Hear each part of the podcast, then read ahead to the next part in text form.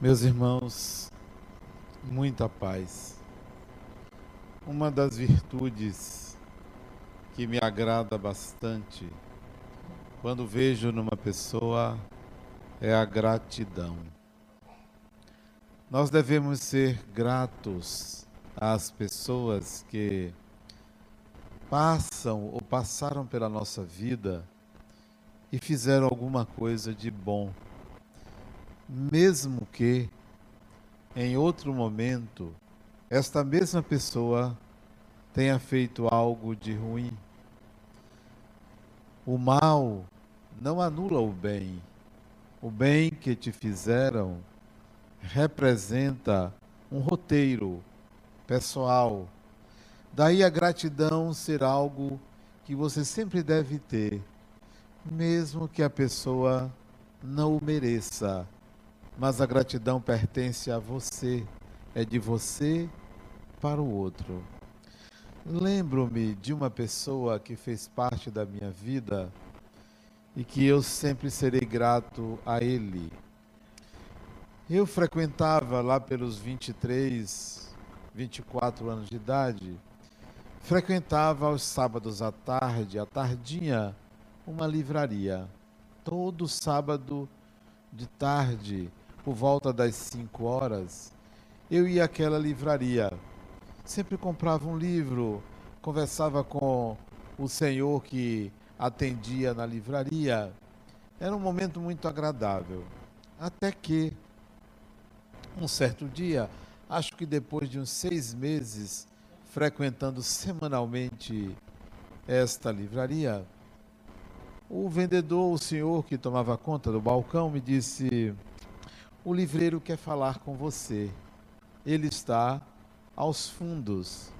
E eu então adentrei a livraria e fui aos fundos.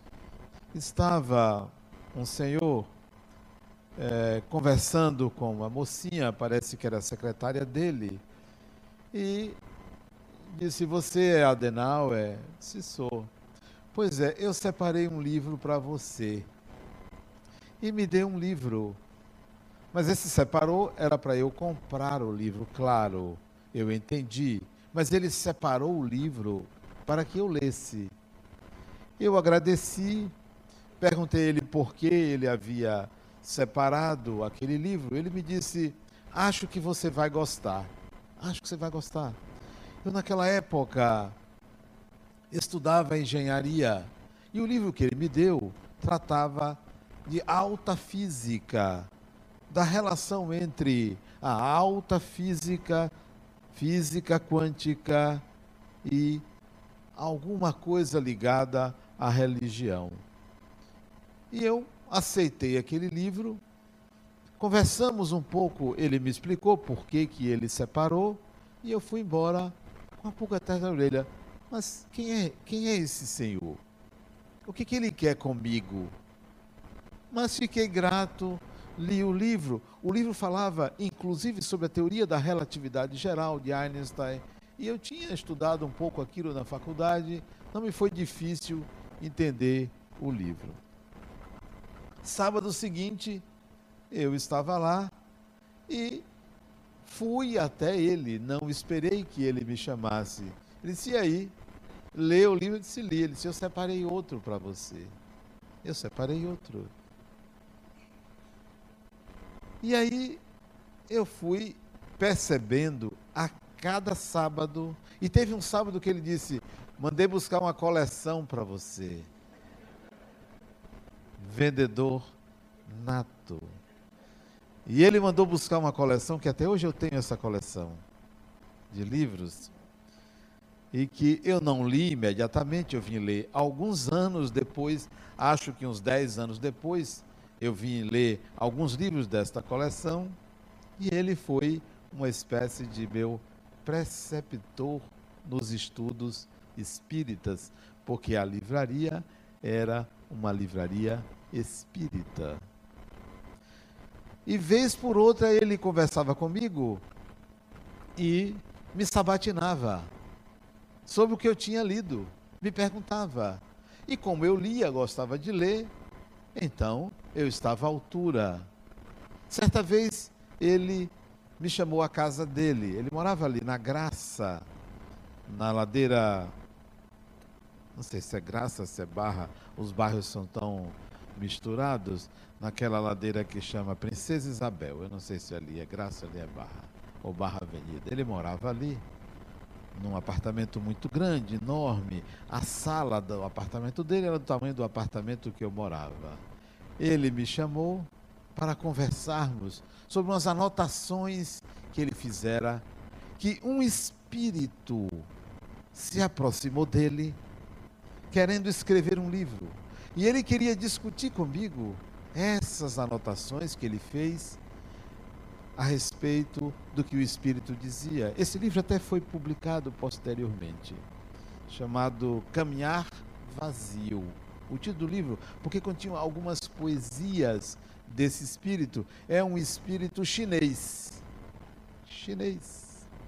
Que falava para ele em inglês, porque ele não entendia o chinês. Falava para ele em inglês.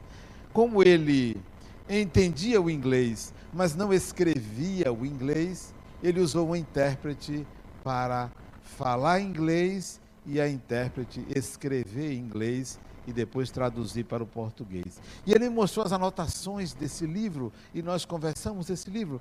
Isso na década de 80 já. Nunca vou esquecer é, este indivíduo. Quando eu comecei, no início dos anos 80, a estudar Jung, lembro-me que li o primeiro livro de Carl Gustav Jung em 1983, no mesmo ano que minha primeira filha nasceu. Ele disse: leia. Ele me incentivou a ler Jung. E ele não era psicólogo, ele era procurador de justiça. Ele era procurador de justiça. E não era psicólogo. Mas ele entendia mais de psicologia do que eu, que estava àquela época estudando psicologia. Ele também me conduziu para o estudo de Carl Gustav Jung, a quem eu agradeço muito a ambos pelo pouco conhecimento que tenho de psicologia. Será que vocês podem notar na vida de vocês pessoas assim, que despretensiosamente se aproximam de você para contribuir para o seu processo de evolução? Não é o pai, não é a mãe, não é um filho, não é um irmão, não é o marido, não é a mulher, é uma pessoa estranha que surge despretensiosamente, sem nenhum interesse de obter qualquer vantagem, nem mesmo a gratidão, porque essa deve ser sua, espontânea, não deve ser pedida pelo outro, mas nós devemos sempre ser gratos, e eu sempre serei grato a esse indivíduo.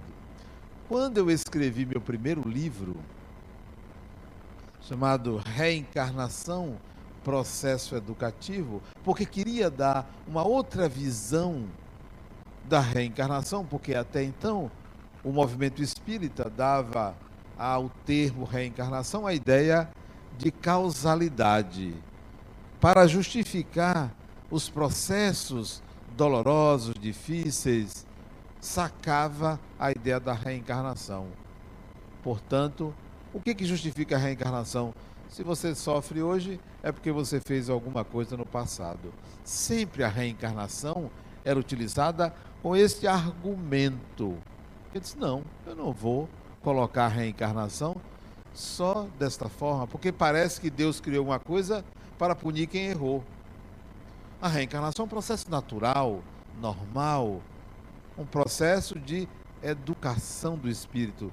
E educar não significa consertar apenas o passado, mas educar também é aprender o novo. Então a reencarnação é um processo de aprendizagem do novo, é um processo educativo. Quando eu escrevi, eu submeti a ele os originais antes da publicação. Ele fez tanto adendo no livro que dava para escrever um segundo livro só com os adendos dele. Só com os adendos dele. Eu tive que filtrar muita coisa que ele sugeriu, que não, eu não conseguiria editar o livro, porque A cada revisão que eu pedia a ele para fazer, ele aumentava o livro. Fazendo um parênteses.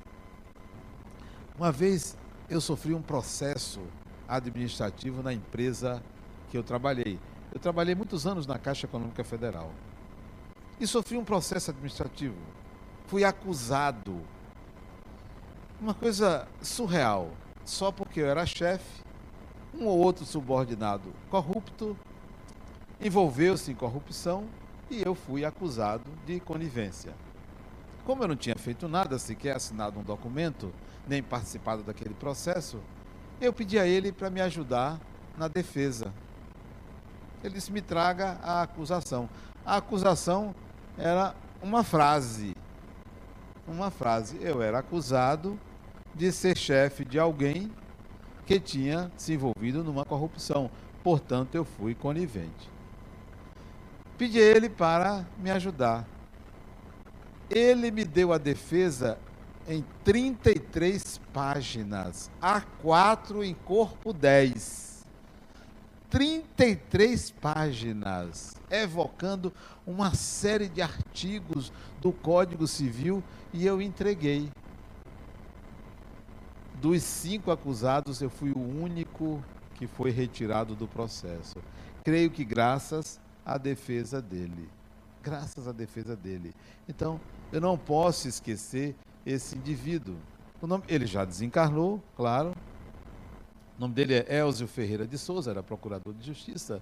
Um, uma figura ímpar, ímpar, inigualável para mim. Um de meus preceptores no Espiritismo, a quem eu sempre serei grato.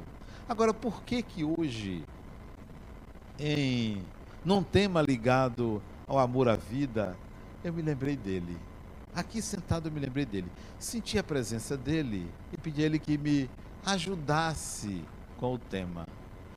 Aí eu fiquei me perguntando, enquanto estava sentado aqui, por que ele?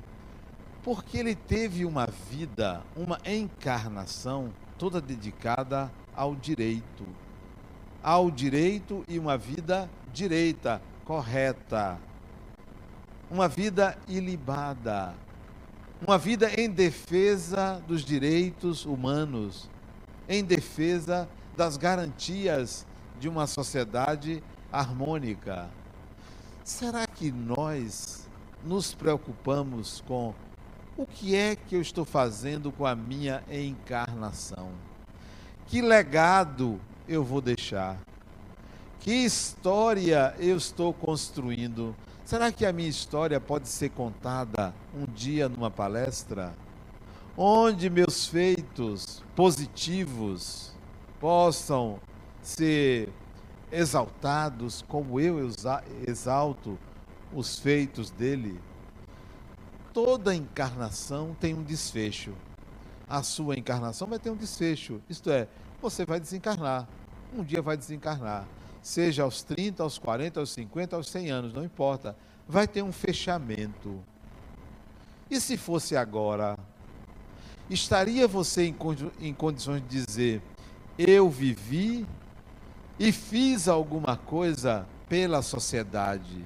Eu deixo alguma coisa, eu deixo um legado, não patrimônio, não bens, não a conta bancária, mas valores Será que alguém me imitaria em coisas positivas que eu fiz ou que eu faço? Para ajudar você a olhar para a sua encarnação, não importa quantos anos de idade você tenha, eu peço que você enxergue por cinco ângulos diferentes. Olhe a sua encarnação por cinco faces. A primeira é o corpo físico o nosso corpo físico tem uma importância muito grande na encarnação, até porque a gente se identifica demais por ele, com ele, demais. Achamos que somos esse corpo. Não sei se acontece com vocês. Às vezes eu me olho no espelho e não acho que eu sou eu. Mesmo eu achando às vezes que eu sou um pouco esquizofrênico mas não é isso que eu estou falando. Eu não acho que aquela imagem que está ali se parece com a imagem que eu tenho de mim. Às vezes acho feio, às vezes acho bonito, às vezes acho assim, às vezes acho assado, mas às vezes acho que não se parece comigo, porque tenho uma outra imagem. Às vezes eu acho sim, não, eu sou assim, eu constato que sou assim, mas eu consigo perceber que há um corpo e há um eu. Há um corpo e há um eu. Olhe a sua encarnação pelo, por esse ângulo. Eu tenho um corpo, eu não sou um corpo, eu tenho um corpo. O que é que eu faço com ele? Que atenção, que cuidado eu dou a ele? A minha vida não é meu corpo. A minha vida é o que se passa no meu mundo íntimo. Não é o que se passa no meu organismo. É o que se passa no meu mundo íntimo. Eu conheci um indivíduo, ele era portador de uma doença, uma síndrome, que eu esqueci o nome agora, é um nome em francês, mas se parece muito com esclerose múltipla. Se parece. Ele não tinha mais qualquer comando do corpo dele, qualquer comando, totalmente paraplégico. Nem a cabeça ele conseguia mais movimentar, ele vivia numa cadeira de rodas e dois eixos segurando o pescoço dele. E ele falava por um sintetizador, porque já não tinha mais o controle total das cordas vocais. E eu conheci esse indivíduo que me admirou bastante. Um corpo totalmente mutilado, totalmente disforme o corpo dele. Mas ele dizia: Adenauer, eu ainda quero fazer faculdade. Eu ainda quero estudar. Mas, Fulano, como é que você vai para a faculdade assim? Todo mundo vai ficar olhando para você. Você não vai ter sossego, porque vai ter que contar sua história. As pessoas vão se incomodar muito com a sua presença. E detalhe: feio que doía. Muito feio. Sabe uma pessoa feia? Ele é mais feio ainda de qualquer pessoa feia que você conheceu. Então, mas ele queria viver. Ele queria vida. Ele queria algo mais. Impressionante, algo mais. E a, ele, quando eu o conheci, ele acho que ele tinha uns 34, 35 anos. A doença começou aos 4 anos de idade e ele ficou totalmente paralítico aos 7 anos de idade. 7 anos. Mas dono de uma lucidez muito grande. Dono de uma sabedoria que vinha de outras vidas que vinha de outras vidas. Mas o que me chamou a atenção era o corpo dele não era motivo de preocupação. Detalhe, ele respirava com respirador é, portátil. Ele andava com respirador portátil. Embora respirasse sem esse respirador, mas como ele poderia ter a qualquer momento perda da capacidade de respirar, a máscara ficava próximo dele. E sempre um cuidador, 24 horas um cuidador. Esse indivíduo não se preocupava com o corpo dele, não se identificava com o corpo dele. Meus pêsames àqueles que se identificam totalmente com seu corpo, porque estão dando demasiada importância a um instrumento que tem uma utilidade específica, porque a sua vida não é a vida do corpo. A vida do corpo é uma vida que tem um processo de nascimento, desenvolvimento, apogeu, declínio e morte. E você você não segue essa curva de Gauss. A sua curva é renascimento, apropriação da sua identidade, propriedade de si mesmo, feitos na vida. Essa é sua curva. A sua curva é uma linha praticamente assintótica em relação a um eixo vertical. Essa é a sua linha, não é a do corpo. Não é. A do corpo você já sabe, tem um final. A sua não tem um final. A sua tem ciclos. ciclos evolutivos como uma espiral que parte de um ponto e se desenvolve. Então, o primeiro olhar sobre a sua vida é o olhar para o seu corpo, não o do seu corpo. Porque se você for reparar, os seus cinco sentidos, eles são limitados. A nossa visão é limitada, é muito limitada. Eu hoje daqui, quando entra uma pessoa ali que eu conheço há muito tempo, eu não consigo distinguir direito porque os meus olhos estão desencarnando. Eles vêm desencarnando há algum tempo. Os médicos tentam colocar uma, uma muleta para eles não desencarnarem rápido, mas eles vêm desencarnando gradativamente e a gente já não consegue mais aquele, aquela visão 100%.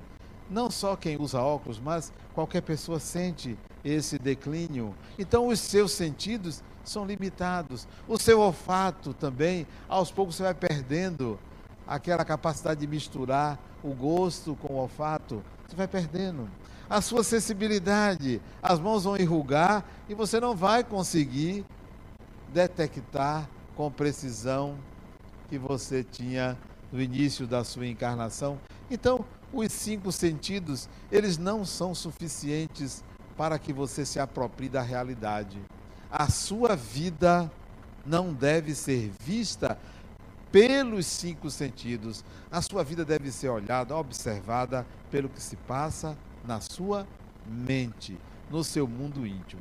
Então, o primeiro olhar é olhar do corpo. Cuide do corpo, mas cuide do espírito. Dê atenção ao corpo, mas não em demasia.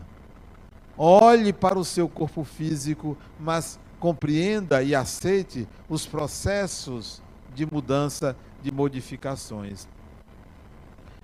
Outro dia eu liguei para um amigo meu, Fulano, eu soube que você está com câncer, vai desencarnar?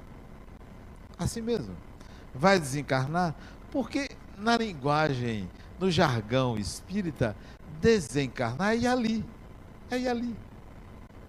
As pessoas às vezes chegam assim para mim e dizem, Adenauer, aqui no centro, eu senti que tinha um espírito do meu lado. Grande coisa. Ai, fala como se fosse a coisa mais excepcional do mundo. Aí eu falei inspirado por um espírito. Grande coisa, criatura. Isso é o dia a dia. É o dia a dia. O leigo, o que ainda desconhece, é que acha fantástico se arrepiar. Olha, estou todo arrepiado. Grande coisa, isso é frio. Grande coisa, né? Não, vamos naturalizar o fenômeno mediúnico. Naturalizar. É algo natural. Não é algo excepcional. Excepcional é o que está por vir. É o além do espírito. Isso é excepcional. Mas o contato com o espiritual, as influências positivas ou negativas, e as nossas influências são mais positivas do que negativas, isso é absolutamente natural. Não pense que é grande coisa você fazer algo. Adenal, eu fiz uma coisa que eu sei que não sou eu. Grande coisa, eu vejo isso quase todo dia comigo. Eu sei que eu sei que é um espírito que está me ajudando. Ai deles que não ajude. Porque é parceria, tem que ajudar. Então, é o que se passa no seu mundo íntimo. Olhe para o corpo, mas não dê a importância excessiva que você dá. Quando você notar que alguma coisa está acontecendo, você cuide. Então eu disse ao amigo, vai desencarnar, disse, pela doença, porque eu já sabia, pela doença é breve. Só não se esqueça de quando chegar do outro lado, você preparar para mim também, né? Preparar. Porque a melhor coisa é você fazer amizade com quem vai desencarnar, né? Eu já disse aqui, eu gosto quando meus amigos desencarnam, né? É bom, porque são os amigos. Os inimigos eu não quero que desencarnem, deixe eles aí, não é? Mas os amigos, eu quero que meus amigos desencarnem, né? que vão primeiro, né?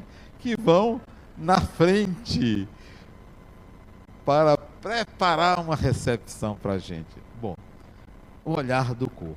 O outro olhar da sua vida, aliás, nesse capítulo, eu estou plenamente satisfeito com o meu corpo, porque chego aos 60 anos com algumas sequelas, né? Um AVC na história, né?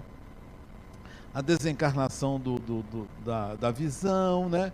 O cabelo andando para trás, que ele anda, está indo embora. Então, a gente vai se acostumando. Então, eu estou muito satisfeito com o corpo, né? Muito satisfeito com a nova forma de lidar com a idade, que é caminhar, né? Caminhar para mim tem sido um deleite muito grande. O segundo olhar que você deve avaliar a sua encarnação, a sua vida, é o olhar do conhecimento, do estudo. Do estudo. O que é que você estuda?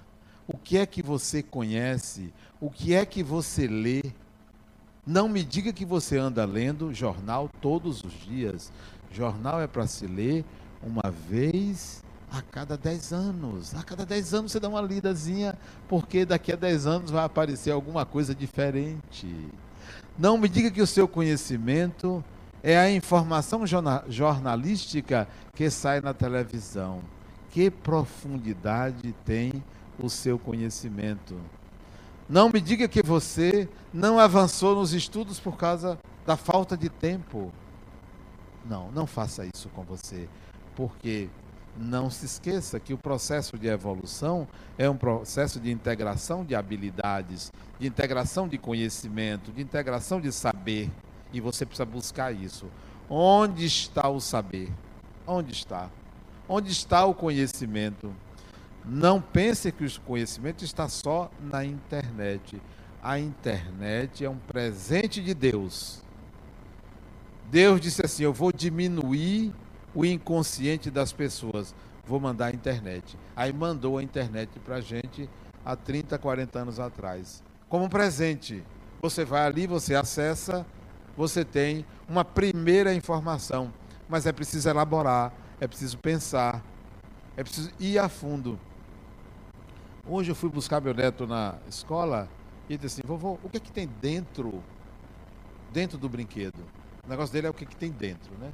Isso já vem já de uma semana. O que, que tem dentro do brinquedo? Quando chegar em ele, quando chegar em casa, o senhor me mostra na internet o que tem dentro do brinquedo, porque eu tinha mostrado na semana passada. A internet serve para um conhecimento superficial e é preciso que você vá mais a fundo. Não pare de estudar. Não pare de querer conhecer. Porque a continuação da sua existência a próxima encarnação, você vai ter que voltar com a bagagem. Você vai ter que voltar com algum conhecimento. Você vai ter que voltar com alguma história já conhecida. Porque se você continuar na inércia do saber, acostumado a assistir palestra de Adenal, você vai para o buraco. Porque o conhecimento aqui é superficial. Você tem que ir a fundo. Então, Vá buscar o saber. Se especialize em alguma coisa. Estude alguma coisa. Não pare de estudar. O processo é um processo de constante integração. Mais do que isso, se você pensa assim, não, mas a minha memória, eu leio, mas eu já não consigo mais reter. Eu, já, eu termino de ler, eu não sei mais o que eu li. Isso é condicionamento. É puro condicionamento. Leitura é foco. Leitura é interesse. Você se condicionou até achar que você não é capaz. Então você não será capaz. E todo ser humano é capaz de compreender aquilo que quer compreender, mesmo que você leia duas, três, quatro, cinco vezes. Então, olhe pelo estudo. Se você parou de estudar, meus pêsames. Próxima encarnação vai estar estudando em escolas lá de ponta de rua, sem a menor condição de aprender. E é preciso que você adiante o passo, porque a humanidade, ela vai ficando para trás aqueles mais atrasados. Os mais atrasados fazem esse mundo. Nós estamos aqui porque somos os mais atrasados. Se nós tivéssemos nos adiantado, não estávamos aqui. Só reencarnaríamos de 400 em 400 anos. Estamos reencarnando de 20 em 20 anos, depois que desencarnou, de 30 em 30 anos, de 40 em 40 anos, para voltar para poder aprender mais coisas e aí espaçar mais a encarnação. Então, olhe pelo estudo. Como está a sua encarnação pelo lado do conhecimento? Não troque um livro pelo computador, pela internet. Não troque um livro por um filme.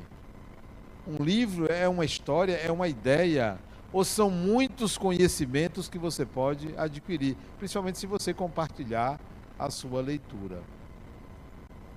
O terceiro campo que você deve olhar a sua vida. Aliás, eu estou muito satisfeito com o conhecimento. Estou satisfeito com o meu corpo, estou satisfeito com o meu conhecimento. Embora ainda ache que preciso aprender mais coisas. Porque eu investi boa parte da minha vida estudando. Enquanto muitos estavam por aí bordejando, eu resolvi estudar. Então, aconselho vocês a voltarem a estudar.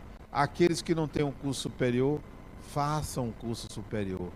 Mesmo que você diga, ah, mas qualquer faculdade, quem faz a faculdade é o aluno. É você que faz a faculdade. Então, faça um curso superior. Se já tem um curso superior, faça um outro curso superior. Se já tem um outro curso superior, vá estudar alguma coisa. Procure um campo de estudo. Venha estudar aqui na ULI, na Universidade Livre do Espírito. Então estou muito satisfeito, mas ainda tenho muito a aprender. O terceiro campo de você olhar a sua vida é o campo profissional, é o campo do trabalho, do trabalho. Nunca trabalhou? Parasita. Parasita, nunca trabalhou.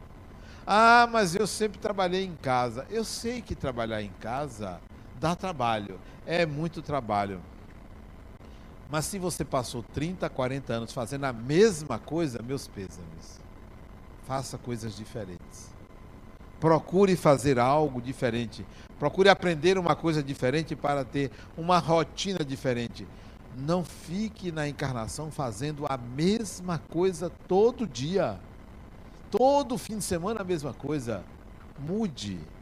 Eu aconselho as pessoas a mudar de profissão a cada 15 anos. 15 anos. Mude de profissão. 20 anos, tá bom. Eu vou dar um, um refresco. A cada 20 anos mude de profissão. Faça uma coisa diferente. Já pensou você numa encarnação vir advogado? Encarnação seguinte, advogado. Terceira encarnação, advogado. Só sabe aquilo. Você vai enjoar daquilo. Ou psicólogo. Encarnação psicólogo, outra encarnação psicólogo. Vai enjoar daquilo. Que tal você variar tantas profissões? Próxima encarnação, por exemplo, eu não quero ser psicólogo. Quero fazer outra coisa. Não sei ainda. Estou pensando uma coisa que eu tenho a maior dificuldade. Duas coisas que eu tenho a maior dificuldade: cozinhar e tocar um instrumento como ele toca, como Augusto toca. Talvez eu vá me dedicar a aprender isso na próxima. Estou pensando nisso. Já estou pensando, né? Tomara que eu encontre um pai ou uma mãe que tenha gosto musical, porque os meus não tinham, para me ensinar música, que eu acho isso fantástico. Eu fico com inveja muito grande. Como eu gostaria de tocar um violão. Mas já tentei, mas a burrice nunca deixou eu aprender. É capaz de eu quebrar o violão. Então, mude de profissão. Mas voltando, sua profissão. Não me diga que você procura emprego e não acha. Não. Eu, eu, eu, eu recuso-me a acreditar que uma pessoa procura emprego e não acha. Especialize-se. Faça algo ou saiba algo que seja caro ao outro, que seja necessário à sociedade. Ah, você estudou o quê? Eu estudei isso. O que você sabe fazer? Não, eu ainda não tive oportunidade. Então, você nunca vai ser reconhecido. Faça um trabalho voluntário na sua área. Faça um trabalho voluntário, vá se especializar, seja um bom empregado, porque o bom empregado não é demitido, a não ser que seja um mau patrão que feche a empresa. Mas se você for um bom empregado, você vai fatalmente ser guindado para outro emprego. Eu tinha uma paciente que ela trabalhava num lugar e um amigo dela disse: Fulana, eu vou fazer um teste noutra empresa. Você não quer fazer também? Disse, mas eu estou bem aqui. Não, mas na outra empresa, o que a gente faz, o salário é melhor. Disse, mas eu estou satisfeito aqui. Vamos lá fazer. Ela foi fazer e foi chamada para trabalhar para ganhar 50% a mais do salário dela. Aí você disse: está vendo, eu não passei, mas você passou. Por que, que você não vai trabalhar lá? Mas eu gosto daqui, mas você vai ganhar mais. Ela pensou, então tá bom. Foi falar para o chefe dela: olha, eu fui chamada para um outro emprego ganhando mais. Ele disse: vá. Ela foi. Foi embora. Pediu demissão, foi trabalhar. Três meses depois, esse primeiro chefe foi lá chamar ela. Volte que eu pago o dobro. Eu pago o dobro do que você ganha aqui. Eu disse, o dobro? É o dobro. Eu vou falar para o meu chefe. E falou, olha, eu estava aqui gostando de trabalhar com vocês, mas meu chefe anterior esteve aqui e me ofereceu o dobro. E se foi, pois eu lhe ofereço a mesma coisa dele, isso tem mais ou menos uns nove ou dez anos. E lhe ofereço 200 mil reais. 200 mil reais para você continuar trabalhando aqui. Por dois anos, você não pode ser demitida. Ela disse: Espera aí, eu valho isso? 200 mil reais. 200 mil. E o salário dela era uns 3 mil. 200 mil. Há 10 anos atrás, nem agora não. Ela disse: Vou falar para o outro chefe, né? Foi para o outro chefe e disse: Olha, aconteceu isso. Ele disse: Eu não posso cobrir. Eu não posso cobrir. Ela ia assinou o contrato de dois anos, não podendo ser demitida, ficou ali. Pois antes de completar o ano, o primeiro chefe disse: Olha, quando terminar, você vai conversar comigo. Eu tenho uma proposta para lhe fazer. Sabe qual foi a proposta? Ela virou diretora dessa empresa. Vocês sabem por que o valor dela? Ela tinha uma atividade na empresa que atraía clientes, ela tinha uma facilidade enorme de atrair clientes. E quando ela saiu de uma empresa para outra, a empresa perdeu quase 10 milhões de reais naquela época. Ela trabalhava com câmbio, com câmbio. Tornou-se diretora desta primeira empresa e se aposentou como diretora dessa empresa. Qual é o seu valor? Você sabe o seu valor? Ou você ainda é aquele empregado que assim, será que ele vai me aumentar? Será que eu mereço? Não, eu só vou fazer o básico. Você vai permanecer quem você é. Então, olhe a sua vida pelo lado laboral. Quem é você como empregado? Quem é você como patrão? Quem é você como trabalhador? Você é um bom trabalhador? Ou você é aquele que faz absolutamente ou estritamente o que é mandado? Então, você vai sempre mendigar uma, um aumento. Você nunca vai se valorizar. É preciso que a gente trabalhe até uma certa idade. Eu pretendo trabalhar até desencarnar. É essa idade que a gente deve parar. Eu vou parar quando desencarnar. Assim mesmo, parar de trabalhar nesta encarnação. Porque quando desencarnar, eu vou ter que fazer alguma coisa, porque você já pensou? Ficar olhando anjo com harpa? Não é a minha cara. Eu vou ter que fazer alguma coisa. Eu vou me ocupar. Então, eu pretendo trabalhar até desencarnar. Esse negócio, não, mas eu não tenho saúde. O trabalho pode ser mental. O trabalho pode ser subjetivo, não precisa ser trabalho braçal. Você tem N formas de se trabalhar então, olhe sua vida para o trabalho. Por isso que muita gente reencarna, estuda, se forma e não arranja emprego, porque sempre foi ocioso até no passado. Ficava sempre esperando bom tempo. Se ofereça para trabalhar. Faça um serviço voluntário. Se se formou numa carreira técnica, Vá numa entidade sem fins lucrativos e ofereça seus serviços. Ah, mas eu me formei em contador. Vá para uma creche e diz: Olha, eu sou contador. Vocês estão precisando de alguém aqui para trabalhar no escritório? Eu assino aí um termo de voluntariado. Não estou aqui para ganhar dinheiro. Eu quero aprender. Eu quero oferecer meus serviços. Ah, mas eu me formei em administração. Vá trabalhar em alguma entidade sem fins lucrativos. Aqui algumas pessoas fizeram isso, eu acho que foi de arte. E eu contratei depois. Contratei depois. Foi artistas, né? Arteiros. olhe pelo lado do trabalho. Eu estou satisfeito com o trabalho. Fui engenheiro, fui professor e hoje sou psicólogo. Pretendo trabalhar até desencarnar. O quarto olhar, relacionamentos. Olhe os seus relacionamentos, que inclui família, que inclui vida amorosa, que inclui vida afetiva. Como está a sua encarnação nos seus relacionamentos? Será você aquela pessoa que tem pendências em casa? Pendências em casa, inimigos em casa. Você já pensou? Uma pessoa nasceu irmão, irmã, nasceu parente consanguíneo e são inimigos. Esse, na próxima encarnação, deve nascer siamês dessa pessoa. Porque toda pessoa que você odeia, você está convidando para reencarnar junto. Toda pessoa. Você está dizendo, eu quero você junto de mim. Eu quero. Eu gosto tanto de você que lhe odeio. Vai reencarnar junto. Então, se você tem pendências de relacionamento doméstico, familiar, resolva isso. Faça uma trégua, só fulano, vamos resolver isso. Vamos deixar de orgulho. Vamos deixar de lado essas pendências. Eu aconselho a você a renunciar ao orgulho. Renuncie.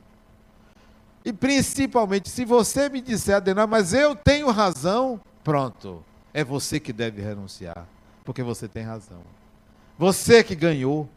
Você que é a pessoa vitoriosa, porque você tem razão. Então renuncie àquele que não tem razão. Você resolve parte da sua encarnação se você resolver conflitos familiares.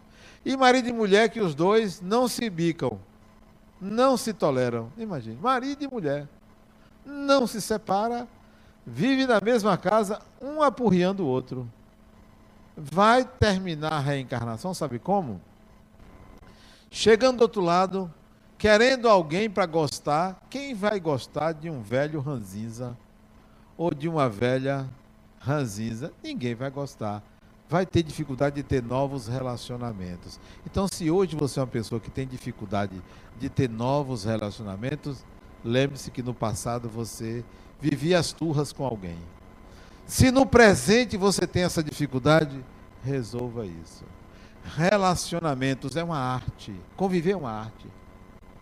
Resolva seus conflitos de relacionamento. Para que você atraia pessoas. Eu tenho uma paciente que disse, Adenal, me arranja um, um marido. Eu disse, criatura, vá no centro.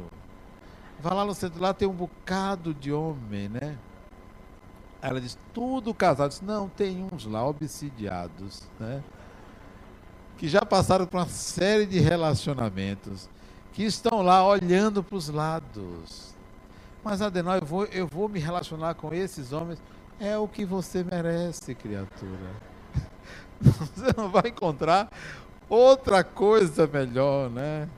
Então, não, não mendigue afeto. Não fique mendigando afeto. Afeto não se mendiga, afeto se dá. Amor não se mendiga, amor se dá. Não queira, não vá em busca, ofereça. Não se ofereça. Ofereça afetividade. A arte de amar alguém é a arte de desenvolver a capacidade de ser uma pessoa afetiva. E afetividade é desejo de contato. Afetividade é carinho. Afetividade é bondade. Afetividade é disponibilidade para o diálogo, para o compartilhamento de experiências.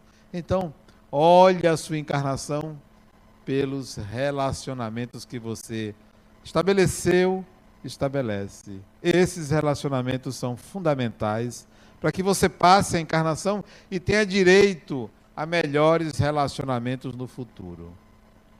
Quinto, eu estou satisfeito com meus relacionamentos. Já disse a vocês aqui que tem uma fila muito grande querendo reencarnar do meu lado, né? Não sabem de nada, inocente. Não sabem de nada. Então, eu estou satisfeito com meus relacionamentos. Constituí uma família maravilhosa e minha esposa e meus filhos e agora os netos. E amigos que eu não consigo contar a quantidade. Sou muito feliz por esses relacionamentos que eu construí. Bom, quinto olhar, e o mais importante para mim, que alguns chamam de religião, eu chamo de espiritualidade. Como anda a sua espiritualidade? Será que a sua espiritualidade está ali na esquina, que você anda de centro em centro, de igreja em igreja procurando salvação? Meus pêsames. Isso não é religiosidade, isso não é espiritualidade. Espiritualidade começa com um olhar sobre si e a consciência de que eu sou um espírito. Se toda religião se preocupasse em fundamentar os seus fiéis da consciência de que são espíritos imortais, tudo ficaria mais fácil para se aprender o tesouro que as religiões têm a ensinar. É pela religião que a gente acessa a dimensão do espírito, acessa um conhecimento acima do conhecimento comum. Mas muitos cristalizam a fé se apegam a um saber religioso para se manter íntegro, para se salvar, para não ser punido. Não sabe que Deus não pune a ninguém. Quem pune é o próprio Espírito que se pune. A religião tem servido para essas pessoas como uma tábua de salvação e como uma prisão. Que tal você olhar para a sua vida pelo lado espiritual e pensar assim: eu preciso caminhar sem medos. Eu preciso me lançar a esse conhecimento espiritual para ir em busca do transcendente, do que não é visível, do que os sentidos não conseguem mostrar. Eu quero conhecer a dimensão espiritual. E aqui é o lugar. Este centro se propõe a isso. Estudem o Espiritismo, a doutrina que nasceu a partir de um livro, o Livro dos Espíritos. Comece por ali, leia, questione, conheça, passe para o livro dos médiuns, a literatura de Allan Kardec e depois livros espíritas que se publicam, muitos livros espíritas. Estudem.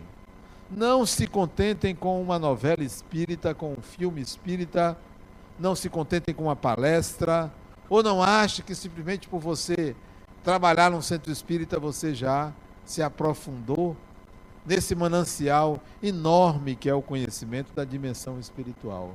Então, olhe a sua vida pelo lado espiritual. Felizmente, eu comecei cedo, desde a adolescência.